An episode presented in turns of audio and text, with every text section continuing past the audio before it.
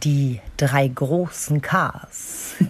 Krabbeln, klettern, Kacker ins Töpfchen. sind wahrscheinlich so die ersten Meilensteine ähm, bei den Kindern, die uns so einfallen, aber es gibt ja noch eine Million mehr. Ganz genau. Und darüber wollen wir heute zusammen mit euch sprechen, über Meilensteine unserer Kinder. Und zwar über die, die so ganz automatisch fast nebenbei passiert sind, aber auch über die, äh, die uns Nerven gekostet haben. Und in meinem Fall, ja, ich sag mal so ein bis 150 graue Haare. Mama Talk, der Podcast von Mamas für Mamas.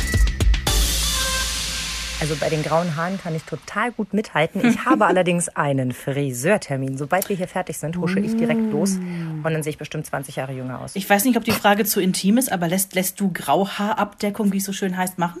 Ja, mittlerweile. Mhm. Also ich war ja ehrlicherweise ganz zufrieden mit meinen grauen Haaren. Ich fand das gar nicht so schlimm. Ich habe das auch immer gar nicht so extrem gesehen. Weil du ja blond bist und dann fällt es auch nicht so auf, finde ich immer. Und dann kam noch dazu, dass das Badezimmerlicht bei uns irgendwie ganz glücklich fällt. dass mir das irgendwie nie so richtig äh, aufgefallen ist.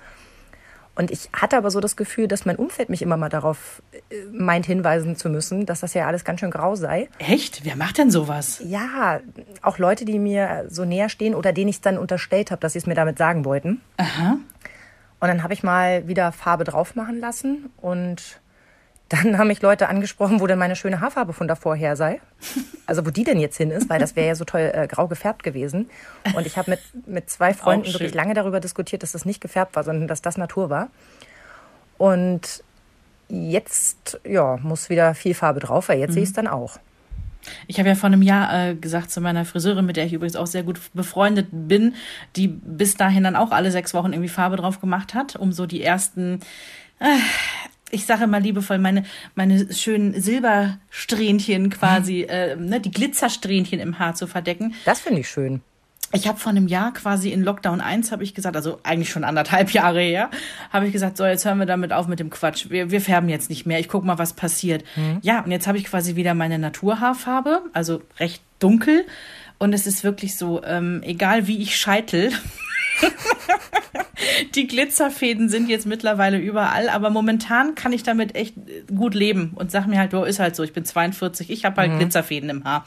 Ist bei so. mir hat das ja schon in den 20ern angefangen. Mhm, und meine auch. Friseurin sagte irgendwie beim ersten Mal, die auch meine Freundin äh, ist, oh, du hast ein graues Haar. Oh, da ist mhm. noch eins. Du hast zwei graue Haare.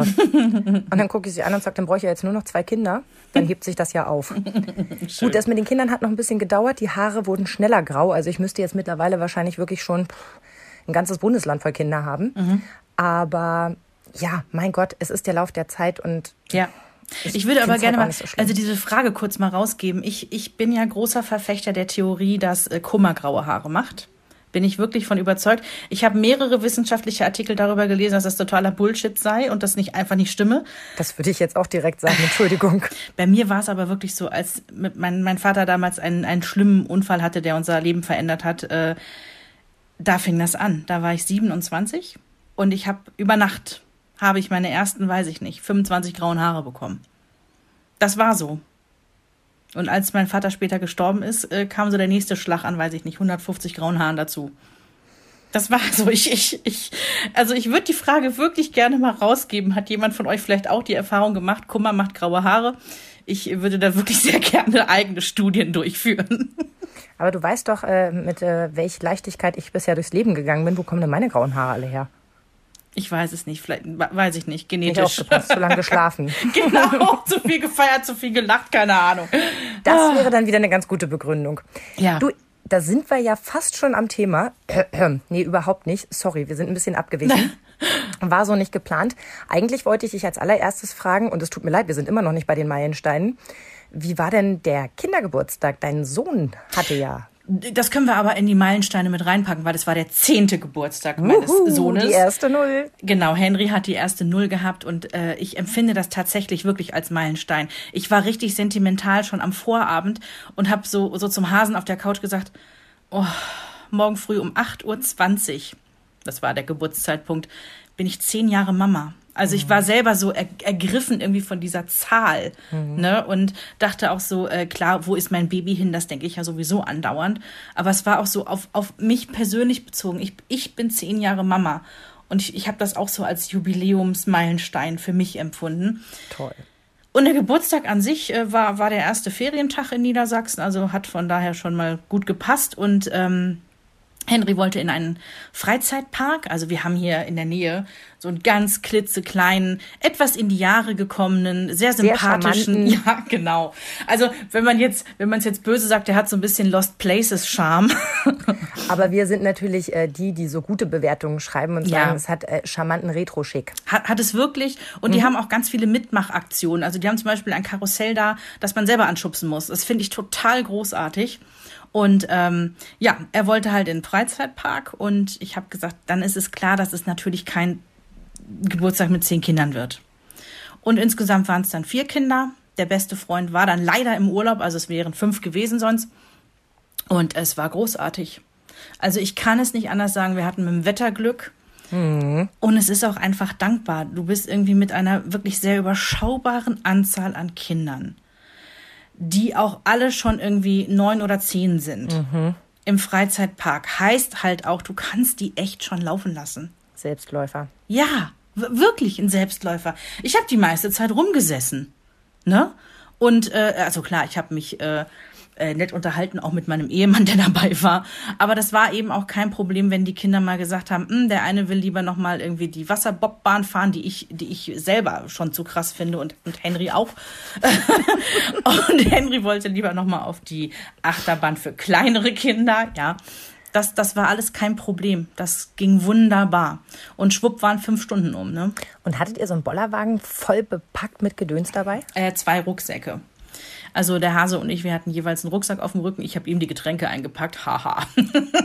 und ich hatte irgendwie äh, eine Ladung Brezeln und äh, Muffins im Rucksack. Und vorher ähm, ähm, ja, hatte ich so kleine ähm, Apfelschorlflaschen besorgt und habe da jeweils mit Edding den Namen drauf geschrieben, ne, damit da auch keine Verwechslungen mhm. aufkommen. Und das war super. Das war toll. Die Kinder hatten sich auch dran gewöhnt, dass ich alle Viertelstunde mal gesagt habe, so, einmal Hände desinfizieren. Und dann habe ich denen eine Ladung das blaue Zeugs über die Hände gegossen. Ja, weil ich dachte, komm, es ist ja immer noch Corona und äh, damit kann ich nichts falsch machen. So. Wir haben ja auch furchtbar Glück, dass wir in Niedersachsen leben, wo die äh, Kinder von, ähm, also die Schulkinder generell, aber gerade die 6- bis 14-Jährigen elegant überall rein und raus dürfen, weil sie eben über die Schule ja. getestet werden. Und ja. das wurde jetzt auch nicht für die Ferien ausgehebelt. Genau. Das mhm. macht es echt viel einfacher. Mein Großer war ja nun gerade auf Klassenfahrt eine Woche in Schleswig-Holstein mhm. und die brauchten eben einen frischen Test. Ja. Und ich vermute, ich weiß es nicht, ich vermute nur, dass das in Freizeitparks ähnlich sein wird. Und dann macht das das Ganze natürlich gleich wieder ein bisschen nerviger, mhm. wenn du erst mit den Eltern absprechen musst, könnt ihr bitte euer Kind getestet vorbeibringen mhm. oder habe ich die Erlaubnis, dass äh, wir dort vor Ort für alle Kinder Tests mhm. vereinbaren. Das ist eine andere Tragweite. Absolut. Und ich weiß nicht, ähm, ich war selber ein bisschen irritiert, weil auch uns Erwachsene hat dort niemand gefragt, ob wir irgendwie geimpft sind, getestet, genesen. Das wollte keiner wissen. Ähm, hat mich kurz irritiert, aber ich habe dann entschieden, ich genieße einfach den Tag und es war tolles Wetter und alles war draußen. Also von daher. Eben, alles draußen so. mit Abstand. Ja. Darauf wird ja überall hingewiesen. Ich glaube, dann ist das was anderes, als wenn du jetzt mit 40.000 ins Stadion gehst ja. Äh, die mussten sich schon alle irgendwie vorher ausweisen, weil man da eben ja dann wieder nebeneinander sitzt. Ne? Eben, das ist dann schon nochmal eine andere Atmosphäre. Und ich muss auch sagen, also da, wo jetzt sich in Schlangen angestellt werden musste, klar, da musste auch Maske getragen werden. Ähm, die Kinder haben da überhaupt gar keine Probleme mit. Mhm. Mein Sohn hat immer vergessen, die Maske wieder abzusetzen. Weil er das, die, die, die können das, die sind das gewohnt. Ne? Dazu eine kleine Anekdote. Wir waren vor kurzem im Schwimmbad oh Gott, ich fürchte, ich weiß, was kommt. Ich stehe so am Beckenrand und denke so, was guckt der denn so? Und dann denke ich, irgendwas ist komisch.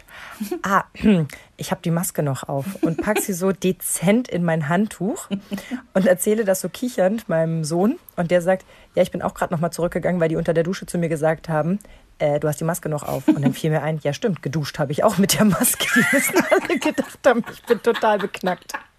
Das ist ein wunderschönes Bild. Herrlich. I like. Oh Gott. Oh, wie schön. Ja, so. Ja. Jetzt kommen wir aber vielleicht wirklich mal zum Thema. Was hältst du davon? Absolut. Ich habe, ich habe, haha, ich habe nachgeschlagen. Definition Meilenstein.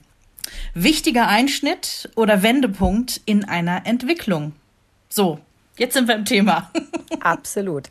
Ich habe rausgeschrieben, was so erstmal die typischen Meilensteine sind, die wir alle ja so erleben in den ersten Monaten, Schrägstrich Jahren. Ja, wobei im ersten Jahr muss man ja wirklich sagen, da geht es ja gefühlt täglich, ne? Rasant. Mhm. Ich fände es jetzt furchtbar langweilig, das alles aufzuzählen. Ich habe es alles runtergeschrieben. Es wäre natürlich toll zu zeigen, Herr Lehrer, Herr Lehrer, gucken Sie, was ich alles gemacht habe. wir glauben dir das auch so. Ich denke auch. Ähm, was mir nochmal so aufgefallen ist, dass man zu dem Zeitpunkt, wenn man irgendwie gelesen hat, ah, Kind ist jetzt neun Monate alt, äh, sollte sitzen, sollte Sachen halten mhm. können, mhm. Äh, Mund-Augen-Hand-Koordination, Untersuchung, das muss irgendwie alles schon gehen, da kommen schon die ersten A-Laute und so weiter. Huch, macht er gar nicht. Mhm. Wie panisch man dann irgendwie wird. Hallo? Du mhm. redest mit der Frau, die bei der U4 das Kreuz an der Stelle hatte, wo stand nicht altersgemäß entwickelt. Die Frau, die mich angerufen hat, weinend und sagte, wir sind durch die U4 gefallen. Und ich sagte, man kann da nicht durchfallen. Doch. Doch. ja. Ja, äh, was das für Panik auslöst, also mhm. wirklich, Vreni ist da das aller, allerbeste Beispiel. Magst du noch mal ein bisschen aus der Zeit erzählen? Also das, äh, ja, also es heißt ja dann immer so schön, man kriegt dann immer den Satz gesagt, macht euch erstmal keine Sorgen. Jedes Kind hat seine eigene, ne, sein eigenes Tempo und dafür kann er doch dies und das mehr. Ne? Also Henry war halt motorisch immer so ein bisschen zurück. Ähm, da muss ich auch den ganzen Komplex laufen, krabbeln lernen. Das war bei ihm alles ultra verspätet. Er hatte Knickfüße und das hat es natürlich auch noch mal erschwert. Also Henry ist am Ende erst mit 21 Monaten gelaufen und ähm, also bei allem Flachs, das ist wirklich spät. Und das wird auch heute tatsächlich noch thematisiert. Ne, man, es heißt ja immer so, ja, komm, da, da, da kräht doch kein Hahn mehr nach. Doch, tatsächlich, also diesen Stempel hat erst mit 21 Monaten gelaufen. Das interessiert immer noch wahnsinnig, weil es natürlich Rückschlüsse zulässt auf gewisse Verzögerungen. Ne? Also motorische Defizite, die einfach da waren und sich in manchen Dingen vielleicht sogar jetzt noch zeigen. Mhm. Nicht so sehr im Alltag, eher wenn so der Profi drauf guckt, sag ich mal. Ne? Mhm. Und äh, ja, da, das hat dann teilweise zu Szenen geführt, wie du schon sagst, dass ich dich heulend anrufe, U4 durchgefallen. Warum? Das Kind konnte den Kopf halt noch nicht heben. Es hatte halt diese, diese Kopfkontrolle, wenn es auf dem Bauch liegt und sich hochstemmen soll, ne? Und den Kopf. Ja, das, Unterarmstütz. Ja, das ja. konnte er halt nicht. Und dann mussten wir das üben. Und das führt natürlich zu Stress, weil du denkst, oh, was stimmt mit meinem Kind nicht? Haben wir was falsch gemacht? Schwingt immer mit. Ne? Diese, diese, sind wir schuld daran? Und dann äh, mussten wir auch dreimal täglich zehn Minuten dieses Bauchlage, äh, Kopfheben üben und sowas stresst. Jo, und dann hast du halt ein Kind im Buggy sitzen, was aussieht wie drei. Ähm, ist aber noch nicht drei gewesen, also der war da anderthalb und hatte ja auch diese riesige Frisur. Der hatte ja, der, der sah halt einfach älter aus, als er ist. Konnte und nicht laufen. Er hat auch wahnsinnig früh schon angefangen zu sprechen. Ja. Und auch schon wirklich äh, so klar zu sprechen, dass er nochmal einen Stempel kriegt. Ja. Oh, der ist aber schon groß. Ja, ja, der hat mit eins wirklich, ähm, war der deutlich weiter mit dem Sprechen. Ne? Ich meine, klar, das muss ich auch an der Stelle immer dazu erzählen, weil irgendwas brauchen wir ja auch so als Fleißbienchenstempel. Ne? Aber und das ist aber auch das, was du überall liest und was sich eben auch immer bewahrheitet. Mhm es kann nicht alles gleichzeitig passieren. Ja. Und wenn das eine eben gerade im Vordergrund steht, dann steht das andere eben gerade hinten an. Ja. Wichtig ist nur, dass es am Ende alles ne, da ist, wo es hin muss. Mhm. Aber was ich noch, noch, noch, genau das, was du sagst und was eben auch dazu kommt, du machst dir schon genug eigene Gedanken. Ich kenne das aus dem Freundeskreis übrigens zuhauf mit Kindern, die später sprechen, als sie sollten. Ja. Ähm, und dann sag mal, bleib doch mal gelassen, warte doch noch mal ein halbes Jahr. Das ist leichter gesagt als getan. Und das hilft so, so wenig in dem Moment. Nee, null hilft das. Und du machst dir selber schon die größten Gedanken mhm. und versuchst dich zu entspannen. Ja, und dann bist du eben mit diesem Kind, was viel älter aussieht, als es ist und auch so groß ist, dass du noch im Buggy rumfährst. Und dann kommt die ältere Dame und sagt, dann lassen Sie den doch mal laufen. Mhm. Und du denkst dir dann zynisch, wie du bist, ja, können Sie gerne probieren. Wir haben es nicht hingekriegt in den letzten anderthalb Jahren. Hm. Und das, das ist das, so angegriffen, ne? Ja, du fühlst dich angegriffen, du fühlst dich ertappt und du fühlst dich auch immer ein Stück weit schuldig. Ne? Das ist nämlich so diese Kehrseite von diesen Meilensteinen, die irgendwie an eine, an eine Zeit geknüpft sind. Also ne, von wegen, dann und dann soll das und das stattgefunden haben. Und wenn du halt ein bisschen aus der Reihe tanzt, passiert das. Andererseits möchte ich ganz deutlich sagen, ich, ich bin Gott froh, dass wir in Deutschland U-Untersuchungen haben, mhm. wo frühzeitig Defizite erkannt werden können, um Kindern zu helfen. Ne, also um Gottes Willen, also diese U-Untersuchungen sind großartig, die sind toll und die sollte es auch überall auf der Welt geben. Ab wann und welche Maßnahmen wurden euch vorgeschlagen und welche habt ihr denn ergriffen? Also im Prinzip fing das ja nach der U4 an, dass wir so gewisse Übungen machen mussten. Und dann, als klar war, der läuft nicht, da hat sich das erstmal so in Gang gesetzt, ja, dann müssen wir sie erstmal zum Orthopäden überweisen, ne, zum Kinderorthopäden. Der hat dann geguckt, ist es dieses KISS-Syndrom. Ich weiß nicht, das haben wahrscheinlich auch schon viele mal gehört. Das ist dann, ähm, das ist irgendwas mit der Wirbelsäule alles so ein bisschen in Schräglage. Das muss ja. alles mal ein bisschen eingerenkt werden, damit ja. alles da ist, wo es hingehört. Und dann geht es allen viel besser. Das so steht jedenfalls im Internet. Genau, das ist auch sehr kritisch zu betrachten. Also da, da, gibt es für und wieder, ähm, dass dieser Atlas eingerenkt wird. Ne? Also dass quasi an einem sehr, sehr kleinen Kind eine Manipulation der Wirbelsäule stattfindet, äh, klingt jetzt auch erstmal nicht cool. Ich bin froh, dass wir nicht vor der Entscheidung, stand, Entscheidung standen, mein Gott, weil es äh, sich herausstellte, nee, der hat kein Kiss. Der, der verhält sich zwar so, aber der hat das nicht. Und äh, ja, dann musste er zur Ergotherapie. Und also da, da hat sich so ein Rattenschwanz an immer mal wieder Untersuchungen angeschlossen. Und er war halt einfach verzögert. Und man hat halt einfach besonders drauf geguckt. Ne? Und wir haben ja auch dann bis zur Grundschule Ergotherapie gehabt. Mhm. Und äh, weil es war nicht nur das Laufen lernen, es war die gesamte Motorik, es war auch diese Graphomotorik, das ist das äh, Stift richtig halten und malen und schreiben irgendwann, ne? Das hat er nur hingekriegt, weil er dann in der Ergotherapie war. Das war dann halt einfach so. Am Ende hat man gesagt, das war eine leichte Wahrnehmungsstörung. Das klingt jetzt erstmal wuhu. Ähm, hat er halt gehabt, haben wir auch in den Griff gekriegt. Also das vielleicht auch als, als Mutmacher. Äh, äh, Satz zu allen anderen, die Kinder haben, die vielleicht nicht so nach Lehrbuch ticken das geht alles. Man kann alles wieder dann in den Griff kriegen. Und ähm, der ist jetzt zehn und der hat im Alltag keinerlei Defizite. Der wird nie der sportlichste sein, aber das ist auch okay. Magst du nur einmal kurz sagen, was eine Wahrnehmungsstörung ist? Weil ich weiß, ich kannte das bis dahin nicht, bis du es mir erklärt hast. Ja, also das, das hat im Prinzip die Ergotherapeutin dann irgendwann äh, relativ klar rausgestellt. Er hat eine Wahrnehmungsstörung insofern, dass wenn wir Rechtshänder sind und wir nehmen dann den Stift in die linke Hand, fühlt sich das ja total komisch an, wenn wir damit dann schreiben sollen.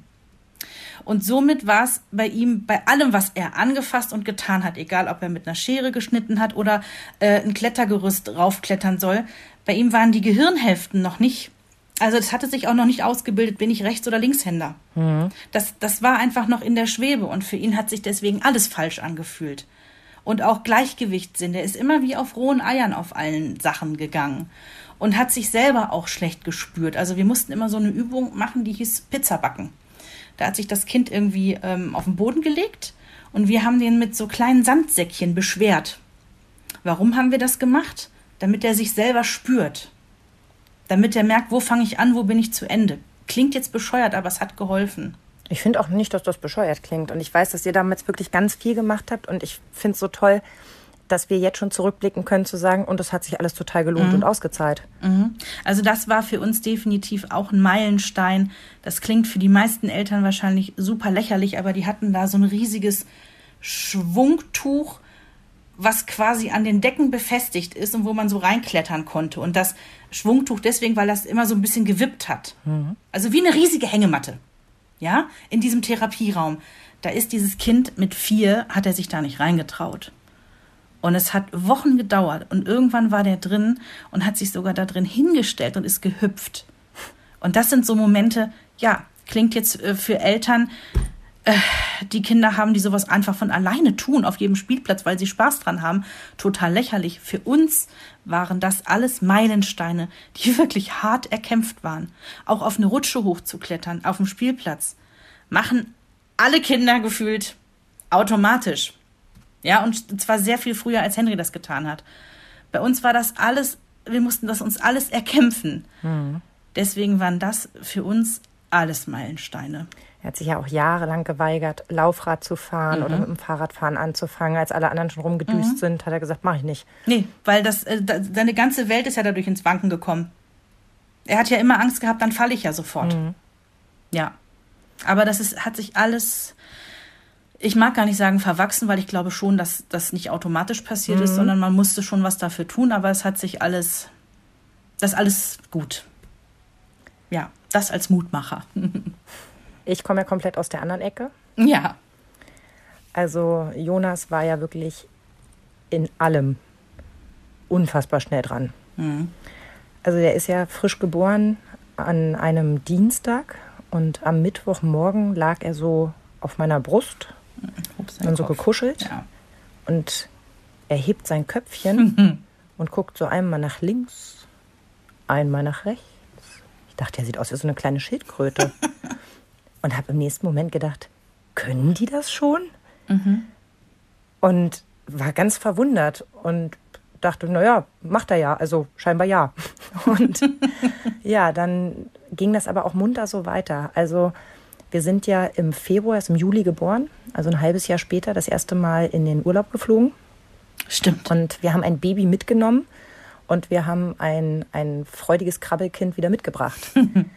Und das war wirklich unfassbar. Also der hat innerhalb von drei Tagen hat er gelernt zu sitzen, zu krabbeln und sich hochzuziehen. Das waren drei Tage in Folge. Was muss in so einem Babyhirn da abgehen an Synapsenparty, oder? Und ich habe den angeguckt und habe gesagt, wenn du jetzt nicht aufhörst, dann wird das echt schwierig. Also ich konnte das wirklich nicht fassen. Und natürlich habe ich auch immer den ersten Moment verpasst. Also er saß, ich hatte ihm, er lag auf dem Boden, weil vom Boden kann man nicht runterfallen. Das war ja immer meine Devise. Mhm. Ich hatte mhm. da so eine Decke hingelegt und ähm, hatte mich eben fertig gemacht fürs Abendessen. Und ich hatte ihm meinen Ledergürtel hingelegt, weil er das unfassbar toll fand, darauf rumzunagen. Ob das jetzt schlau ist, wenn er schon 15 Mal irgendwie durch meine Hosenlöcher da gerutscht ist, weiß ich nicht. Aber auf jeden Fall fand er das ganz toll und ich mochte mich halt so fertig und drehe mich irgendwann um und das Kind sitzt da mit dem Ding. Und ich war, was? und sag, okay, kannst du das nochmal machen? Und habe ihn wieder auf den Bauch gelegt und habe mich so auf die Bettkante gesetzt und er nuckelte so ein bisschen auf dem, auf dem Gürtel rum.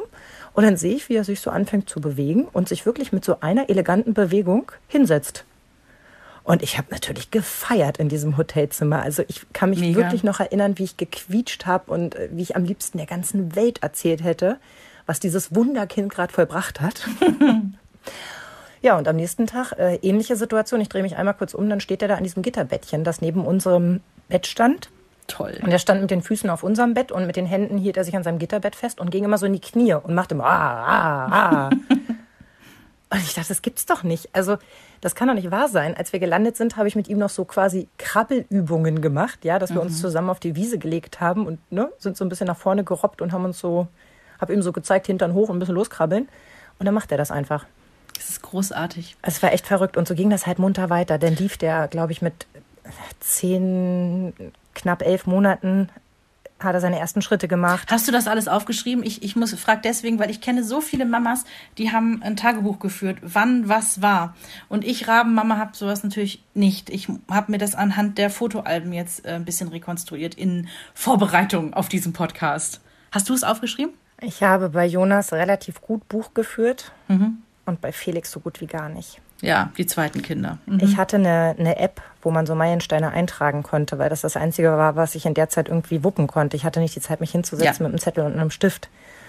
Auf irgendeinem alten Telefon, das wir auch noch besitzen, müsste das noch drauf sein. Aber ob ich das da runterkriege und wann ich das jemals tue, da komme ich mir auch vor wie eine Rabenmutter. Aber das wäre tatsächlich irgendwie vielleicht mal für den nächsten Urlaub irgendwie dass man sich mal hinsetzt und guckt, mhm. wie man das da runterkriegt, weil ich glaube, das wäre schon schön. Weil ich habe das echt gemerkt, dass mir das ein bisschen fehlt. Ich habe das jetzt von so ein paar Eckpfeilern habe ich das rekonstruieren können, weil mhm. auch ein bisschen was, ihr kennt diese Fotoalben, wo ja auch ein bisschen was vorgedruckt ist und man was eintragen kann, ne? Von mhm, wegen, genau. meinen ersten Zahn bekam ich am und dann kann man das Datum eintragen. Da habe ich tatsächlich auch ein bisschen was eingetragen. Aber ja, aber man hört ja auch wieder damit auf, weil die Meilensteine dann ja entfernter voneinander sind oder man gar ja. nicht drüber nachdenkt, dass das da in dem Buch steht, mein erster Brei oder ja. Äh, das erste Mal bei Opa auf dem Arm oder wie auch immer. Mhm. Ähm, warte, irgendwo bin ich gerade hängen geblieben. Verdammt, ich kurz davor. Da bin ich wahrscheinlich sogar schuld. Laufen mit elf Monaten, hast du gesagt. Genau. Vielen Dank. Ähm, ich habe zufällig, und jetzt wird es wirklich verrückt, ein Video davon. Von seinen allerersten Schritten. Wow. Weil wir bei meiner Schwägerin damals waren und das war noch ähm, vor der Smartphone-Zeit. Also die Handys konnten schon filmen, mhm. aber so in dieser Pixelqualität. Ne? Ja, ja, also ja. wirklich noch richtig schlecht, aber egal, weil überhaupt, dass es schon ging, war der Wahnsinn. Und wir waren bei ihr und, und er lief so, also am, am Tisch lief er ja schon und an den Händen. Das war überhaupt gar kein Problem. Und dann war er bei seiner Tante an der Hand und ich habe das Handy gezückt und habe meine Arme geöffnet und er läuft auf mich zu. Und es sind Toll. so drei, vier Schritte und wir haben es auf Video und ich bin so glücklich darüber, das glaubst du gar nicht. Doch, doch. Das glaube ich total, weil wir haben die ersten Schritte nicht auf Video. Ich war natürlich mal wieder arbeiten, als es passierte.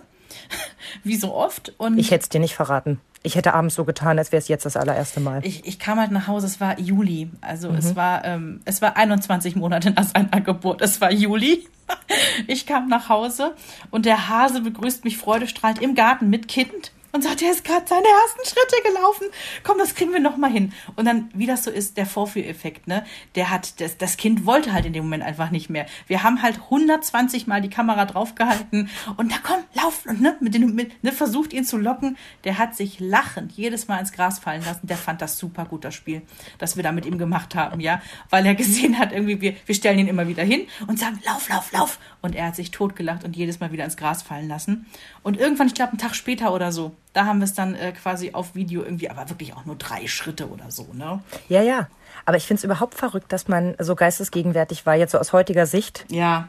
Das irgendwie abzufilmen, damit man es für die Nachwelt festhalten kann, weil wirklich diese, diese Patsch-Schritte, diese, dieser Stolz in den Gesichtern, mhm. Ja. Es ist so, oh Gott, und das ist für die Ewigkeit festgehalten. Das ist schon toll. Mhm. Aber ich habe es auch im Herzen. Ich gebe es ganz ehrlich zu. Also ne, ich kann den Moment sofort wieder abrufen, wo wir sind Schön. und was passiert. Ich habe das, äh, ich muss gestehen, also es ist ja auch bei mir jetzt schon zehn Jahre her. Ne? Ich meine, gut, bei dir äh, beim ersten Kind sogar noch ein bisschen länger. Ähm, ich habe so dieses, dieses Erstlingsfotoalbum ja zur Hand gehabt und hm da, da stehen diese Sachen drin wie ähm, mit genau fünf Wochen, das wusste ich sogar noch auswendig, mit genau fünf Wochen hat er das erste Mal gelächelt. Ja. Und das war auf dem Wickeltisch. Er lag dort, ich habe ihn gewickelt und ich habe ähm, diese hohe Stimme gemacht, die man ja, wo man immer denkt, wenn man noch nicht Mama geworden ist, so bescheuert wird man nie mit seinen Kindern sprechen. Mhm. Und auf einmal ertappt man sich dabei, wie man da steht und sagt, Baby, hallo mein Baby. Das mache ich mit allen Babys, die ich mhm. treffe. Und das Kind lacht oder lächelt übers ganze Gesicht und ich weiß, dass ich ich, das war magisch. Ich war hin und weg und dann kam der Hase nach Hause und ich habe ihm erzählt, er hat gelächelt und echt und wie war das? Und ich habe gesagt, ja, ich habe diese hohe Stimme gemacht. Und der Hase hört sich das an und war, du hast genau gesehen, es hat ihm das Herz gebrochen, dass er es nicht gesehen hat. Und das war doch die Szene, wo ich dann im Badezimmer war und denk so, hä? Was ist denn das jetzt für ein Geräusch? Was kommt denn da aus dem Kinderzimmer? Und dann stand doch der Hase am Wickeltisch mit dem Kind und sagte, also Jens hat ja wirklich eine recht tiefe Männerstimme. und ich höre, wie er die ganze Zeit in einer, ich mag fast sagen, ultra hochfrequenten Stimme sagt, Bibi, Bibi. Und die ganze Zeit versucht, äh, ihn nochmal zum Lächeln zu bewegen. Hat auch geklappt dann. Da muss ich sofort an Friends denken, wo Ross und Rachel Emma bekommen. Ja. Und er ihr immer I like big, big butts, butts that cannot lie. Mhm. vorsingt, damit sie sich beruhigt und ja. sie sagt, das würde ich niemals tun. Und dann guckt also sie ein links. sexistisches Lied, wo es genau. um Frauenhintern geht, ja. Sie guckt links, sie guckt rechts und fängt an, es heimlich zu singen. Daran muss ich gerade denken. Ja, großartig. Großartige Szene. Ja. Du hattest ja vorhin gesagt, die, du hast den Begriff Meilensteine nachgeschlagen hast. Mhm. Und ich habe mich vorher so für mich selbst gefragt, was ist eigentlich so ein, so ein Meilenstein? Also es ist auf jeden Fall etwas, was uns im Gedächtnis bleibt, da sind wir uns einig. Mhm. Und ich habe so das Gefühl, es ist etwas, was uns gestärkt hat. Also man hat immer so das Gefühl, wow, geschafft, abgehakt. Mhm. Weißt du, wie ich meine? Ja, und ich glaube, man kann sogar differenzieren. Einmal gibt es die Meilensteine, die quasi das Kind betreffen. Mhm. Es, es lernt laufen. Mhm. Ähm, keine Ahnung. Dann gibt es aber auch die Meilensteine, die auch die Erwachsenen, die Eltern betreffen und gar nicht so sehr das Kind vielleicht. Äh, die erste Nacht, wo es durchschläft zum Beispiel, mhm. ja, oder oder die erste Nacht, wo man das Kind abends hinlegen kann und es braucht keine Einschlafbegleitung mehr. Man legt es einfach hin, sagt gute Nacht, mein Schatz, bis morgen und macht die Tür zu und alles ist super. Die erste ähm, Klassenfahrt, die überstanden wird. ja. Es wird irgendwie damit eine neue Zeit eingeleitet. Ganz genau. Es ist so, das eine Kapitel, also ja, als würde man ein neues Kapitel aufschlagen. Mhm. Meistens habe ich das Gefühl, liebt man solche Meilensteine? Ja. Und Manchmal nervt's. Ja. Und jetzt kommt der Punkt, warum du so Ja sagst. Den habe ich mir ganz dick markiert. Und irgendwie geht's immer zu schnell. Ja. Das ist äh, das beste Beispiel für mich persönlich ist das Abstillen das hat Henry ja mit viereinhalb Monaten und knapp fünf Monaten einfach selber entschieden. Ich hatte schon, also ich habe ja wieder voll gearbeitet und ähm, war so stolz, dass wir das hingekriegt haben. Ich kann ihn morgens vor der Arbeit stillen und abends direkt danach und nachts natürlich. Das hat geklappt, obwohl alle gesagt haben, so, pff, das ist aber echt.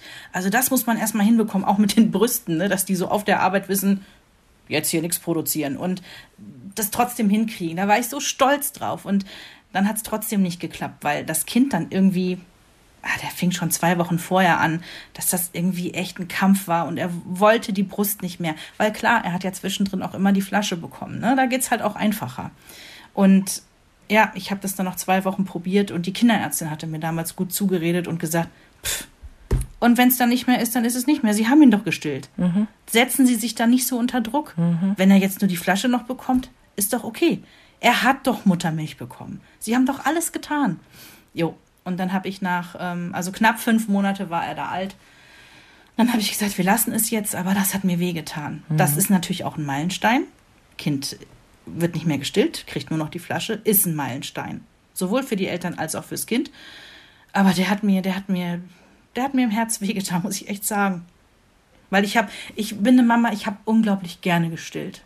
Weil ich da die Verbindung zu dem Kind halt wirklich kein Blatt Papier passt zwischen uns in dem Moment, ne? Ja, und es war eure Exklusivzeit. Du warst ja schon den halben Tag nicht da. Ja, ja, ich habe das wirklich für mein Seelenheil eigentlich gebraucht und genau. Ich weiß, ich war, ich war, ich wirklich, also wenn ich jetzt noch so drüber rede, merke ich auch, dass ich ein bisschen emotional werde, weil ich fand das wirklich schlimm. Aber gut, er hat sich selber abgestillt. Das Kind wollte das so, ne? Aber dann beam dich doch einen Ticken weiter nach vorne zurück. In dem Moment, wo du da in deinem Sessel sitzt und ihn stillst. Das ist doch die viel schönere Erinnerung, der ja. viel schönere Meilenstein. Ja, ja, das ist es auch. Das war, aber das, vielleicht kennt ihr das auch. Die Zeit rast. Das Kind ist irgendwann in meinem Fall zehn. Und ich habe manchmal Angst, dass ich die Erinnerung gar nicht mehr so abrufen kann. Wisst ihr vielleicht, was ich meine? Dass ich, ja, ich kann mich natürlich jetzt noch versuchen reinzuversetzen. Ich sitze in meinem Stillsessel und ich habe mein Baby auf dem Arm. Aber so, so richtig 100 Prozent das Gefühl von damals kriege ich nicht mehr zurückgeholt. Und ich habe halt Angst, dass es immer blasser wird. Ich würde gerne, ein Fotoalbum ist super. Videos auf dem Handy sind super. Aber wenn man so das Gefühl konservieren könnte, mhm. das wäre toll. Also ich habe schon so Momente, die ich wirklich so konserviert habe mit allem, was dazu gehört, dass ich die auch so abrufen kann. Boah, da beneide ich dich wirklich. Ich wusste nicht, dass, dass das eine Special-Fähigkeit ist. Doch, definitiv. Also ich kann wirklich gerade so die, die, komischerweise blende ich extremst alle furchtbaren Phasen aus. Ich erwische mich manchmal dabei, dass Christoph dann irgendwie sagt, ja, weißt du nicht mehr? Und ich sag, äh, nee. Mhm. Und dann fängt er an, so von irgendeiner wirklich schweren Phase zu erzählen. Und dann sage ich, ja, stimmt, irgendwas klingelt da. Mhm. Aber ich fühle es nicht mehr. Ich wiederhole mich an der Stelle, das ist einer deiner herausragenden Eigenschaften. Das ist Glück. Du siehst das Positive und zwar in anderen Menschen, aber auch in deinem eigenen Leben. Also das ist, das ist einer deiner absoluten USPs. Wirklich. Hase, du machst mich immer so betreten. ich meine es aber so.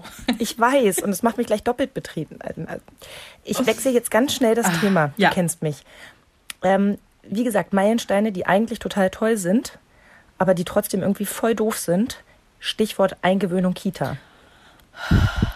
Also da habe ich ja wirklich, ich glaube auch schon dutzendfach von erzählt, dass das einfach nicht gut gelaufen nee. ist. Und ähm, gerade bei Felix war es wirklich so bei mir, ich war noch nicht so weit. Also das, was du vorhin erzählt hast zum Thema Stillen, da war bei mir so der Punkt, dass ich gedacht habe, nee, der ist noch nicht so weit, ich spüre das und deswegen bin ich noch nicht so weit. Und eigentlich ist das eine totale, ich sag's ganz offen, Scheißidee. Ja. Und ja. man ist total zerrissen zwischen, ich habe aber ja Zusagen getroffen, zu mhm. wann mein Arbeitgeber wieder mit mir rechnet. Und mhm. ich habe ja für mich selber auch irgendwie einen Zeitplan gemacht. Man, man malt sich das ja vorher immer so irgendwie auf dem Blatt Papier aus und dann ist das ja auch immer noch so weit hin. Ach Gott, wenn das Kind dann eins ist in meinem Fall, ne? Das ist ja noch ewig und dann haben wir ja noch Zeit mit der Eingewöhnung und es passt sich ja alles super. Ja, und dann dauerten unsere Eingewöhnungen sechs, acht, mhm. zehn Wochen. Und ja, wenn es dann soweit war, dann hätte ich natürlich voller Freude sagen müssen, juhu, wir haben es geschafft. Aber es war immer auch so, ja, das war's dann mit der Zeit, nur wir beide. Mhm. Jetzt äh, fängt der Alltag an mit. Und du weißt doch, du kommst nie Arbeit. wieder zurück. Das ist mhm. so ein. Abschnitt, der mhm. beginnt. Da kommst du kommst nie wieder vor diesen Zeitpunkt mhm. hin mit allem, was dazugehört. Und wirklich mein Herz gebrochen hat der endgültige Abschied aus der Kita. Mhm. Ich hatte ja nun einen längeren Zeitraum. Wir haben zwar ja am Anfang ein bisschen hin und her gewechselt, aber wir hatten ja dann die letzten, lass mich lügen, vier Jahre. Nee, fünf sogar, weil wir ja äh, Felix noch ein Jahr mehr im, im Kindergarten gegeben mhm, haben. Genau. Wie auch immer. Auf jeden Fall waren wir länger in der Kita und es war eine ganz wundertolle, super Kita und es war ach, einfach nur schön. Und das fiel ja auch in die Zeit, als wir unsere Familientrauerfälle hatten. Ja, richtig. Es gibt kaum einen schlimmeren Tag als den Kita-Abschied von Felix. Der fiel nämlich auf die Beerdigung meines Schwiegervaters. Mhm. Das ist einer der schwärzesten Tage in meinem Leben. Und eigentlich hätte es so ein Meilenstein sein müssen, zu sagen: Wow, wir haben jetzt die Kindergartenzeit geschafft. Wie toll jetzt, ne? mhm. ne? haben, haben wir ein Schulkind. Nee, an dem Tag konntest du doch gar nicht so weit gucken. Nee, da fehlen mir ja auch Teile, hatte ich ja schon mal erzählt. Mhm. Aber das war wirklich so, ich dachte, ja, also das war so ein Meilenstein, der hat mir nicht gut gefallen. Den, mhm. Das war nicht schön. Obwohl alles so nett gemacht wurde, aber ich habe mich da wirklich schwer getan, mich wieder von dieser Zeit zu verabschieden. Mhm.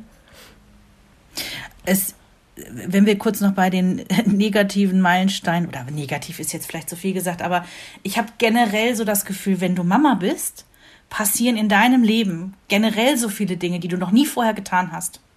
Äh, sei es äh, das Kind mit aus dem Krankenhaus nach Hause nehmen und äh, das Baby versuchen in, in diesem Autositz festzuschnallen. Ne? Also es gibt so viele erste Male, ja, wo du denkst, mein Gott, wir sind doch schon irgendwie ein paar Tage erwachsen. Es kann doch nicht wahr sein, dass wir auf einmal wieder wie blutige Anfänger bei so vielen Dingen sind. Also ja? an dieser Stelle wäre unsere Ehe ja schon mal fast zu Bruch gegangen. ich kann das verstehen. Also wirklich die Abholung mit erstem Kind aus dem, äh, aus dem Krankenhaus war wirklich ein, eine Belastungsprobe für unsere ja. Ehe. Christoph war an dem Wochenende Trauzeuge bei seinem besten Freund. Ich lag mittlerweile fünf Tage im Krankenhaus und hatte nicht geschlafen. Mhm. Wir waren beide völlig überrascht, dass man uns einfach so ohne Prüfung dieses wunderbare Menschlein mitgibt. Die sind so irre, die geben uns das Kind mit. Das Gefühl kenne ich. Und dann hatten wir so einen Kindersitz hier, nicht so luxuriös, luxuriös klickfix rein, nee. sondern den musstest du so verkabeln mit dem ja, Gurt. Und wir furchtbar. hatten uns das einmal angeguckt vor mhm. drei Monaten, wie das geht. Mhm. Und sind daran fast gescheitert. Ja. Und naja, ich sage mal, die Stimmung war jetzt nicht die beste. Aber ich glaube, die kennen das da auf dem Parkplatz. Ja, und witzigerweise kannten das auch die, ähm, die Krankenschwestern im Krankenhaus in der ja. Entbindungsstation, weil äh, wir sind noch mal reingegangen, weil Jens und ich, wir waren uns nicht einig. Wir hatten auch kein Klicksystem, das mit der Schnürung hatte er sich vorher angeguckt. Und dann wussten wir aber nicht, wie fest muss denn so ein Baby, ein Neugeborenes da drin angeschnallt ah, werden. Kann das noch atmen, wenn wir es zu so, fest machen? Weil ich habe gedacht, ähm, Hase, das schlabbert hier wie so, so Hosenträger rum. Das, das geht nicht. Nee. Das, das kann doch nicht, dann kann ich ihn auch so reinlegen. Und dann sind wir tatsächlich noch mal hoch auf die Säuglingsstation und die waren so toll. Die waren cool. eh so toll. Ne? Wir haben ja das gleiche Krankenhaus gehabt. Mhm. Die waren da so toll und die haben uns genau erklärt, nee, also man muss so gerade eben noch seine eigene Hand runterschieben können, aber wirklich nur so gerade eben noch, weil sonst macht es keinen Sinn. Und äh, hat sich mir auch sofort erschlossen. Mhm. Ich habe natürlich innerlich auch ein bisschen triumphiert. Mama hatte recht. Aber ähm, was wollte ich sagen? Genau, dieses, dieses erste Mal. Ja, eben, es war das erste Mal. Und dann kommt die Frage überhaupt das erste Mal auf. Du hast dich doch nie vorher gefragt, wie fest neigt nee. man denn ein Baby an? Wo wickelt man eigentlich, wenn man gerade irgendwie in der City ist? Und, und tausend so. andere Sachen. Ich gebe dir so recht. Und bei, bei mir war es das Allerschlimmste. Ich ähm, bin nie im Krankenhaus über Nacht gewesen, außer bei meiner eigenen Geburt war ich in meinem ganzen Leben, also klar bis zu Henrys Geburt dann, nie über Nacht irgendwo im Krankenhaus. Mhm. Und dann, Henry war anderthalb, ist der, hat der, nee, war das Magen-Darm? Ich weiß jetzt nicht mehr, ob die Gehirnerschütterung oder Magen-Darm das erste Mal war. Das bringe ich jetzt wahrscheinlich durcheinander. Aber das erste Mal über Nacht im Krankenhaus mit Kind. Mhm. Das war, das war auch Horror, Horror, Horror und, und, und, und auch wieder so ein Meilenstein, auf den man vielleicht gerne hätte verzichten können. Andererseits, für den nächsten Krankenhausaufenthalt war ich schon etwas cooler. Naja, und was ich vorhin meinte, gefühlt ist für mich ein Meilenstein etwas, wo man gestärkt rausgeht. Irgendwie schon, weil als ich, also damals mit der Gehirnerschütterung, dieser Aufenthalt, der war der war zwar auch extrem aufreibend, weil da ging es ja noch darum, hat dieses Kind jetzt hier eine Hirnblutung oder nicht, ne? Und äh, da muss noch ein EEG gemacht werden und weiß der Himmel was. Das war ja das waren 48 lange, lange, lange Stunden, in denen ich viel mhm. geweint habe und mir sehr viele Vorwürfe gemacht habe, weil ich habe das Kind ja gegen den Betonpfeiler aus Versehen mit dem Kopf gegen gedonnert. Gott, wenn ich das so erzähle, klingt das so, als hätte ich sie nicht alle beieinander. Nein. Und 0800 Jugendamt, so klingt Nein, das es war eine Tiefgarage und es war eine abgehängte Stelle. Ja, das war so ein, so ein Balken und ich wollte das Kind hochheben, um an der Windel zu riechen und Oh Gott, nee, ich mag gar nicht drüber nachdenken, auf jeden Fall. Also wirklich der absolute Horror. Ja. Die Schuldgefühle, die Panik, ja. nicht zu wissen, was passiert, ja. Ja, aber dort hatten wir auch einen Meilenstein. Ich, das war am zweiten Abend im Krankenhaus. Jens war dann abends noch lange da. Ähm, das konnte man ja Gott sei Dank da machen auf, ähm, auf den Kinderstationen. Also ich weiß gar nicht, ob das überall so ist, aber er war auf jeden Fall abends noch lange da. Und wir haben gesagt, ey, komm, wir müssen irgendwie mal was essen. Ähm, und haben eine Pizza bestellt ins Krankenhaus, ja. Und äh, Jens hat die dann auch unten abgefangen, alles gut, kein Problem. Wir saßen auf dem Zimmer, haben diese Pizza gegessen. Und Henry wurde wieder etwas munterer und hat sich so in seinem Gitterbettchen, also im Krankenhaus haben die für die kleinen Kinder ja wirklich diese riesig hohen Gitterbettchen. Mhm. Er setzte sich so hin und streckte wie bei Hänsel und Gretel so einen so einen Arm durch das, durch das Gitter durch und sagte dann, also muss ja so knapp zwei gewesen sein, Henny, greifen das Brot! Henny, greifen das Brot! Weil mein kleines armes Kind kannte keine Pizza. Der wusste oh. noch nicht, was Pizza ist. Das war seine erste Pizza. Und ich habe dann so ein kleines Stück genommen und da so ein bisschen äh, Pepperoni runtergeschubst und habe ihm das gegeben.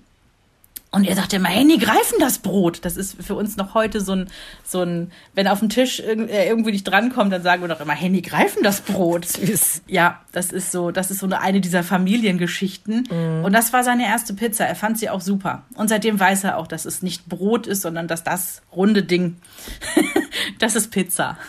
Hauptsache, er verknüpft nicht, dass er irgendwo mit dem Kopf gegenknallen muss, um Pizza zu bekommen. Nein. Aber was ich witzig fand, war, dass du vorhin gesagt hast, Meilensteine sind ja auch sowas wie mh, hm, Durchschlafen. Ja. Oder ohne Einschlafbegleitung. Ja. Das war ja oder ist ja bei uns ein generelles Thema gewesen über ein Jahrzehnt. Oh. ähm, ist lustigerweise jetzt seit einer Weile vorbei. Könnte dir nicht sagen, welcher Tag es gewesen ist. Und im Nachhinein fragt man sich so, was genau war da jetzt so schwierig, ne? Ja, und man fragt sich, was genau war jetzt mein Problem? Ja. Ey, ganz ehrlich, ich habe, ich weiß nicht wie oft, da gelegen und habe Gott und die Welt verflucht. Mhm. Und habe wirklich gedacht, ich bin in diesem ganzen Konstrukt hier die ärmste Sau. Ja, ich habe mich komplett in Selbstmitleid ergossen. Und ich finde auch ein Stück weit zurecht. Mann, ich war morgens die Erste, die aufgestanden Eben. ist und abends die Letzte, die weggegangen ist. Das waren manchmal 17, 18 Stunden. Hallo und, und äh, entschuldige, sag bitte nochmal, wann dein Wecker immer geklingelt hat. Ne? Das, das war nämlich nicht um 6 Uhr morgens, da warst du längst im Sender. Ja, das war um 4.20 Uhr. So. Und wenn du bis um 21.45 Uhr Einschlafbegleitung gemacht hast, mit inklusive Psst, nee, Schatz, jetzt wirklich nicht. Mhm. Mensch, jetzt ist hier aber mal Ruhe. Jetzt ist hier aber mal Schluss. Nimm deine Hand da weg. Hör auf, deinen Bruder zu ärgern. Mensch, jetzt hör doch mal auf zu provozieren. Es war so, so schlimm. Und das mhm. für alle irgendwie. Und jetzt ist das vorbei und dann denke ich wieder so, na ja, mein Gott, wenn sie das gebraucht haben, das ist das so Klassische, was immer passiert mit Müttern. Sonst würden wir auch alle keine zweiten Kinder kriegen. Mhm. und wir würden auch einen davon abraten, überhaupt Kinder in die Welt zu setzen. Im Nachhinein verklärt sich das und ist auch gar nicht mehr so schlimm. Genau, ja. ich sag ja, man fühlt es nicht mehr. Mhm. Also, weil man so denkt, ja, war blöd, aber ja, ist ja jetzt auch vorbei. Mhm. Also so viel zum Thema nochmal zu unserem Mantra. Es ist alles eine Phase. Aber wie gesagt, ich kann dir jetzt nicht, ich habe mir nirgendwo aufgeschrieben, gut, sieht jetzt vielleicht in so einem Babybuch auch blöd aus, wenn da steht, du warst x Jahre und Monate alt, als du es erstmal durchgeschlafen hast, wenn man es so ganz kritisch sieht. Aber du weißt, was ich meine. Ja. Ja, also es ist ich jetzt einfach auch nicht mehr so wichtig. Wir, wir haben das ja, also wir hatten ja das gleiche Problem. Henry war ja so mit mit Lockdown 1 lag der ja wieder bei uns im Bett mhm. irgendwie und äh, damals hatte ja auch die Kinderärztin noch gesagt, ach, ist gerade Corona, das Thema muss man angehen, aber vielleicht nicht jetzt direkt während Corona. Mhm. Anderthalb Jahre später lag das Kind dann immer noch bei uns im Bett und wir haben ja diesen Sommer dann irgendwann gesagt, wir werden wahnsinnig. Ne? Also mhm. pff, und dann haben wir ja gewusst, wir müssen, damit es bei, also wir kennen Henry, der muss seine Gewohnheit durchbrechen mhm. und dann wird es funktionieren. Aber wir müssen ihn dahin kriegen, dass er seine, sein Verhaltensmuster durchbricht. Nämlich ist übrigens extrem menschlich, finde ich. Also das ja. klingt so wie, äh, ich müsste mal Sport machen. Ja, äh, gut, da dauert es ja noch länger. Da muss man, glaube ich, drei Monate oder so muss man das, glaube ich, machen, damit der Körper gemerkt hat, oh, das ist eine total gesunde Routine, die man immer beibehalten sollte. Dann fange ich das mal lieber nicht an.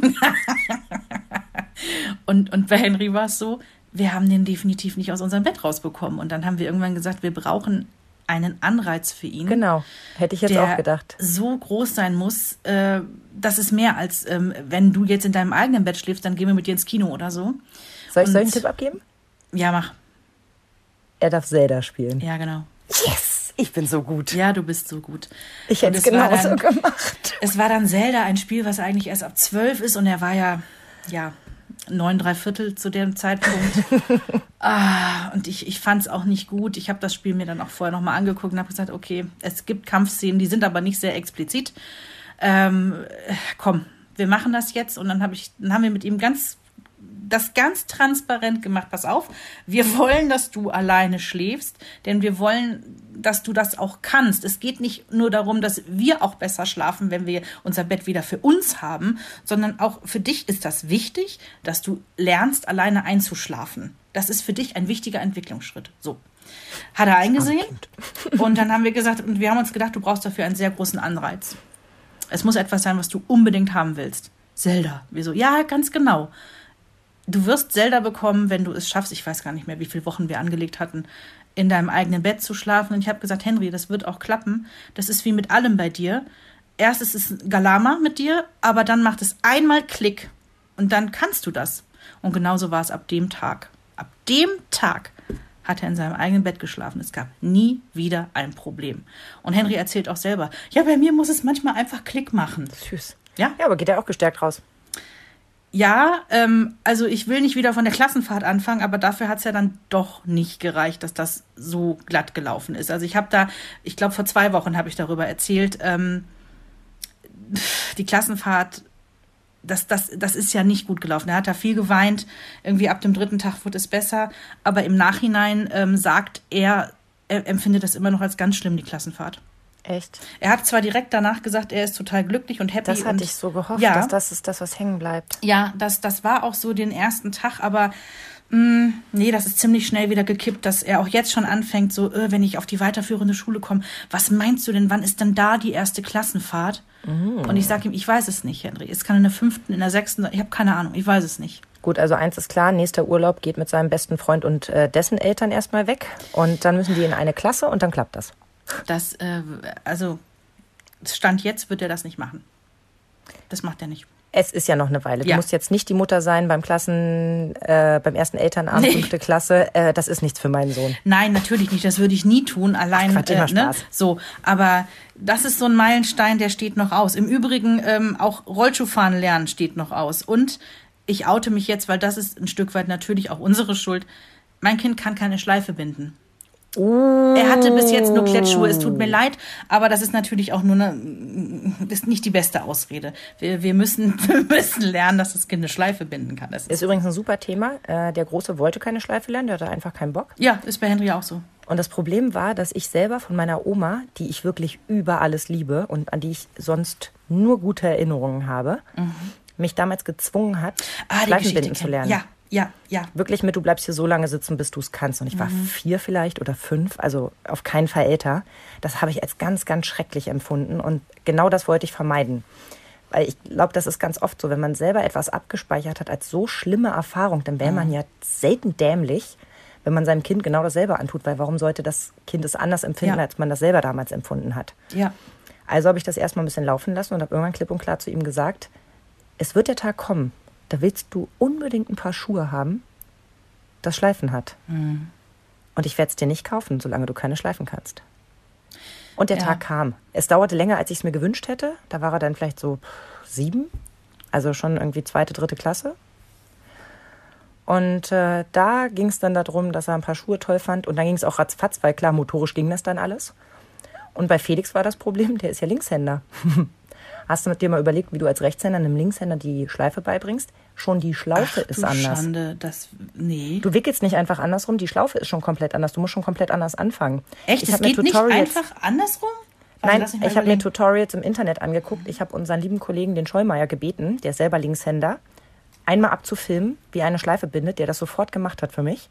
Wie geil. Und dann habe ich mir beigebracht, wie man mit links Schleifen bindet, damit ich mit dem Kind üben kann, wie es Schleifen binden das kann. Das ist verrückt. Ich bin ja mit einem Linkshänder groß geworden, mit zweien sogar. Meine Mama ist Linkshänder und mein Bruder. Ich habe das nicht gewusst. Ich bin am Anfang schon fast gescheitert, ein Brot zu schmieren mit ihm, weil ich das mit links alles so schwer fand. Ich bin halt durch und durch Rechtshänderin. Mhm. Ich mache nichts mit links. Nee, ich kann auch nichts mit links. Außer irgendwie festhalten. Heutzutage bin ich übrigens besser, logischerweise, weil ich vieles mit ihm gelernt habe zum Thema, was man auch selber alles als Meilensteine äh, ja. hat. Ja, jetzt kann ich auch mit links zur Not mal ein bisschen was ausschneiden. Ich habe ja seit zwei Monaten eine Sehenscheidenentzündung und trage ja immer noch Schiene an der rechten Hand. Aha. Und es macht mich, es hat mich am Anfang mehr wahnsinnig gemacht als jetzt weil ich sie jetzt auch zwischendrin, wenn ich so ein Badezimmer putze, dann lege ich die Schiene halt ab. Ne? Mhm. Ähm, das ging aber so die ersten Wochen nicht. Und ja, äh, ich hatte auch die Kraft nicht im Arm. Also selbst wenn ich die in der Dusche abgelegt hatte, diese Schiene, musste ich trotzdem die ganzen Schrubbbewegungen und alles, was man genau, halt so was du meinst, weil der links. so lahmgelegt ist, ne? Da ist halt ja. überhaupt keine Spannung drauf. Und ich habe ich hab diesen, hab diesen linken Arm regelrecht angeschrien, weil der mich so genervt hat, weil der so nutzloses Fleisch ist, ja. Oh, der musste verdammt viel lernen. Ja, du lachst jetzt. Ich war wirklich, ich war richtig sauer. Nutzloses so Fleisch. Ich bin, ja, ich bin teilweise immer noch sehr frustriert, was diesen Arm angeht, weil ähm, du siehst das auch an meiner wir schicken uns ja manchmal von unseren Notizen, die wir so machen für die Podcasts, schicken wir uns äh, Bilder hin und her, ne, mit dem Handy. Und äh, Sabrina wird in den letzten zwei Monaten gemerkt haben, dass ich eine beschissene Handschrift bekommen habe. Ja, warum? Ich kann, ich kann, ich ermüde sehr schnell. Tut dann weh. Also ich finde deine immer noch tausendmal schöner als meine, aber darum hm. ging es, glaube ich, gar nicht. Ne? Nee, darum ging es nicht. Es ist kein Wettbewerb. Ja. Ähm, was mir bei allen Meilensteinen aufgefallen ist, die mir hängen geblieben sind, ist, dass ich generell in Tränen ausbreche. hatten wir sogar schon, ja. Also Heute. wirklich bei allem. Ob die ihre erste äh, Medaille umgehängt bekommen, weil sie bei irgendeinem Kinderlauf mitgemacht haben, mhm. wo du mhm. noch nebenher getrabt bist. Mhm. Ob das bei einer Schulaufführung ist, ob das bei der Eingewöhnung, Ausgewöhnung, Umgewöhnung, was auch immer ist. Sabrina steht in der ersten Reihe und heult wie ein Wasserfall und ja also das sind wirklich, ich finde das so, so besondere Momente und die teilen zu dürfen, dabei sein zu dürfen, die mit meinem Kind zusammen zu erleben, mhm. das macht mich so unfassbar glücklich. Ja. Ja, das geht mir ganz genauso. Ich meine, ihr habt es ja gemerkt, als ich vorhin über das Stillen gesprochen habe, da bin ich ja furchtbar emotional direkt geworden.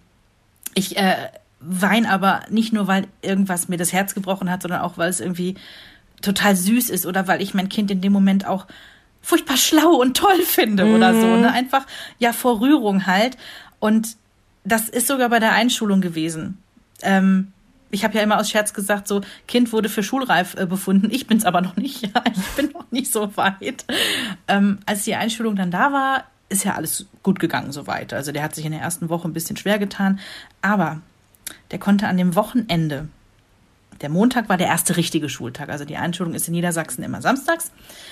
Montag war dann der richtige Schultag. Und das Kind konnte nicht schlafen. Er konnte und konnte nicht schlafen und kam irgendwann nochmal runter. Da war es schon weit nach zehn.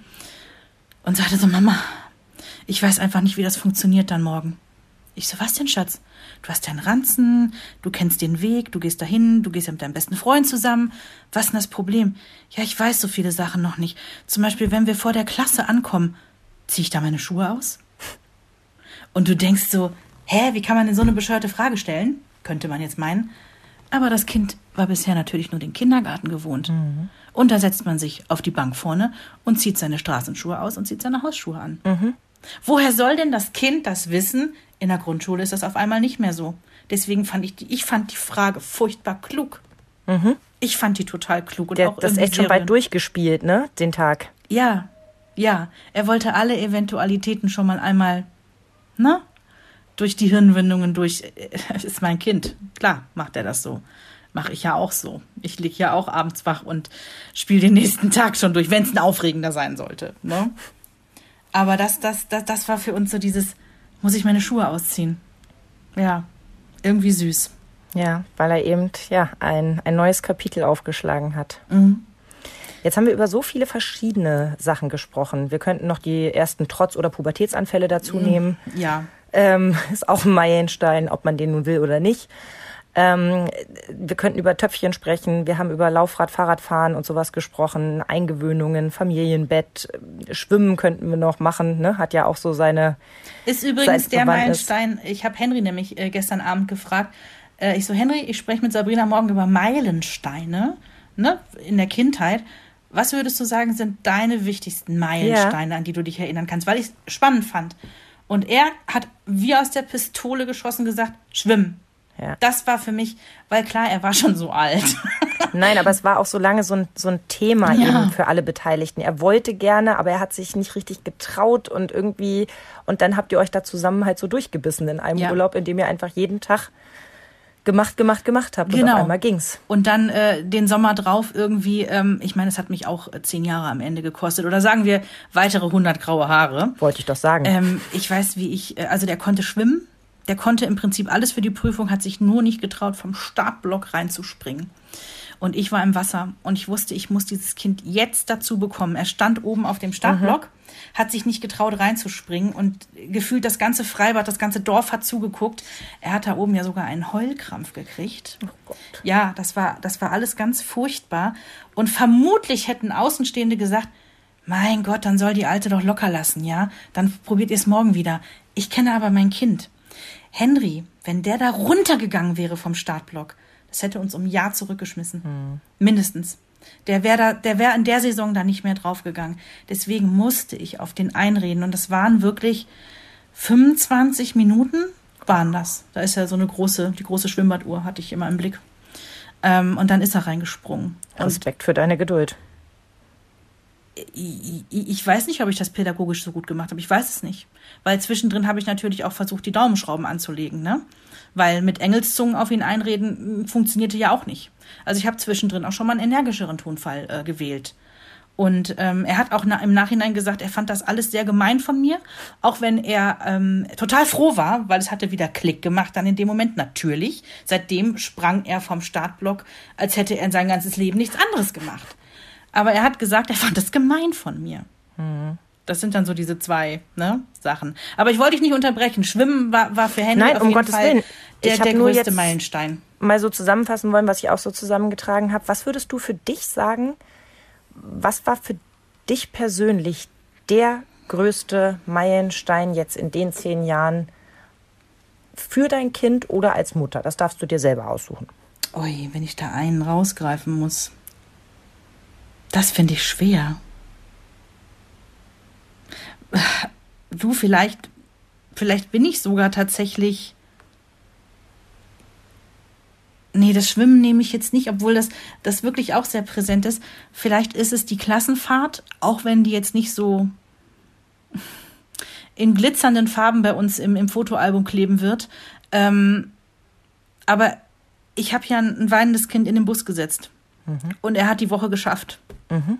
Vielleicht doch, vielleicht doch das, auch wenn es immer noch mit Schmerz und oh Gott, das Kapitel ist auch noch nicht durch. Da hat es noch nicht vollkommen Klick gemacht, aber doch, ich glaube schon. Und zwar auch für uns, für uns alle. Mhm. Nicht nur für das Kind, das vor Ort irgendwie lernen musste, ich muss diese fünf Tage hier durchhalten. Auch für uns zu Hause. Wir hatten dieses leere Nest dann hier auf einmal. Das war so ein Vorgeschmack irgendwie auf später ja, so viel später ist das gar nicht mehr, weil auch wenn er dann zwar noch da ist, ist er halt nur in seinem Zimmer. Ja. Ja, aber das ist echt so dieses, ähm, Jens und ich hatten auf einmal irgendwie, ich meine, gut, ich habe die ganze Woche gearbeitet und das auch bis Mitternacht, ne? Also so viel abendliche Freizeit auf dem Sofa war da jetzt nicht. Aber es war schon so, doch, es war schon ein bisschen dieses, das Kind ist nicht da. Das war ganz komisch. Und, und sicherlich ein Meilenstein. Mhm. Ja. Gestärkt rausgegangen. Was ist denn deins in den, in den letzten, im letzten Jahrzehnt, sagen wir es mal so? Für mich ist die Antwort so einfach. Für mich ist es jeweils der erste Geburtstag. Echt jetzt? Es ist für mich der ultimative Moment, also für uns beide, weil es ist, es ist auf so vielen Ebenen. Es ist einmal dieses, vor einem Jahr hast du ein, ein Bündel Menschlein zum ersten Mal im Arm gehalten, das komplett von dir abhängig war. Mhm. Das äh, mit jeder Faser dich gebraucht hat und dem du jede Faser auch gegeben hast mit Freuden.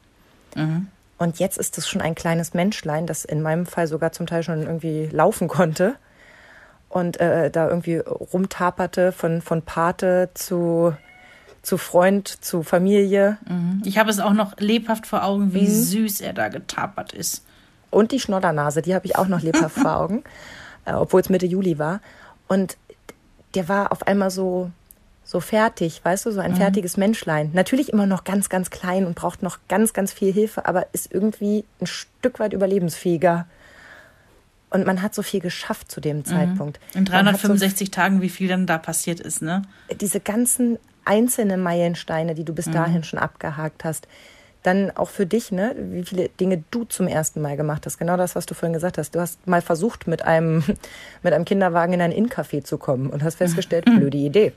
Oder du hast mal gedacht, du gehst kurz shoppen mit Kinderwagen und hast festgestellt, blöde Idee. Mhm. Also du hast nach diesem Jahr, finde ich, das Recht, kurz innezuhalten und so richtig stolz zu sein auf dich, auf deinen Partner, auf dein wunderbares Baby, das jetzt immer mehr zum, zum Kind heranwächst. Und das waren beides Male für mich die ultimativen Meilensteine. Finde ich schön. Ich bin fast ein bisschen neidisch, dass ich das nicht so empfunden habe bei uns. Aber das lag vielleicht auch daran, es war so ein Tag unter der Woche. Jens war arbeiten, ich auch. Also irgendwie war es so, so nicht besonders. Ja, für mich begann dann der Abschied auch von der Elternzeit. Ne? Sicherlich ja. hängt das auch mit rein. Also das war dann eben auch unser Abschied, unser gemeinsamer von dieser Zeit, nur wir beide. Mhm. Ja, ja, der war, der war bei uns ja viel, viel, viel früher und wir wollen nicht wieder von schmerzhaften Dingen anfangen. Aber ich glaube, also die Frage würde ich total gerne euch auch einfach mal stellen. Vielleicht habt ihr Lust, euch darüber mal Gedanken zu machen. Das kommt ja auch sicherlich darauf an, wie alt eure Kinder sind. Wenn sie jetzt vier Wochen alt sind, mhm dann sind es vielleicht noch nicht viele Meilensteine, aber dann gibt es vielleicht den Meilenstein der Geburt, der für euch ganz präsent und ganz wichtig ist, der ja. euch zur Mama gemacht hat. Oder das oder? erste Mal, dass das Stillen richtig geklappt hat oder mhm. sowas, ne? Mhm. Ja. Oder dass man der Hebamme selber aufmachen konnte. Richtig. Ihr wisst, was wir meinen. Also wir freuen uns total da, wenn ihr uns schreibt, was für euch vielleicht der ultimative Meilenstein bisher war oder auf welche ihr euch noch besonders freut. Denn ich glaube, wenn man so für sich selber guckt, dann sind es ja oft eben so die Dinge, heiraten, Kinder kriegen, Job antreten, Schule fertig machen, so diese mhm. Dinge. Mm, die haben wir ja noch vor uns aus der zweiten Reihe. Richtig. Oh Gott, all das wieder durchmachen, ja. Wie gesagt, zweite Reihe. Zweite Reihe. Also schreibt uns gerne auf Instagram oder Facebook und jetzt wünschen wir euch erstmal eine schöne Woche. Wir hören uns nächsten Dienstag. Bis dahin, tschüsschen. Mama Talk, der Podcast von Mamas für Mamas. Eine Antenne Niedersachsen Produktion.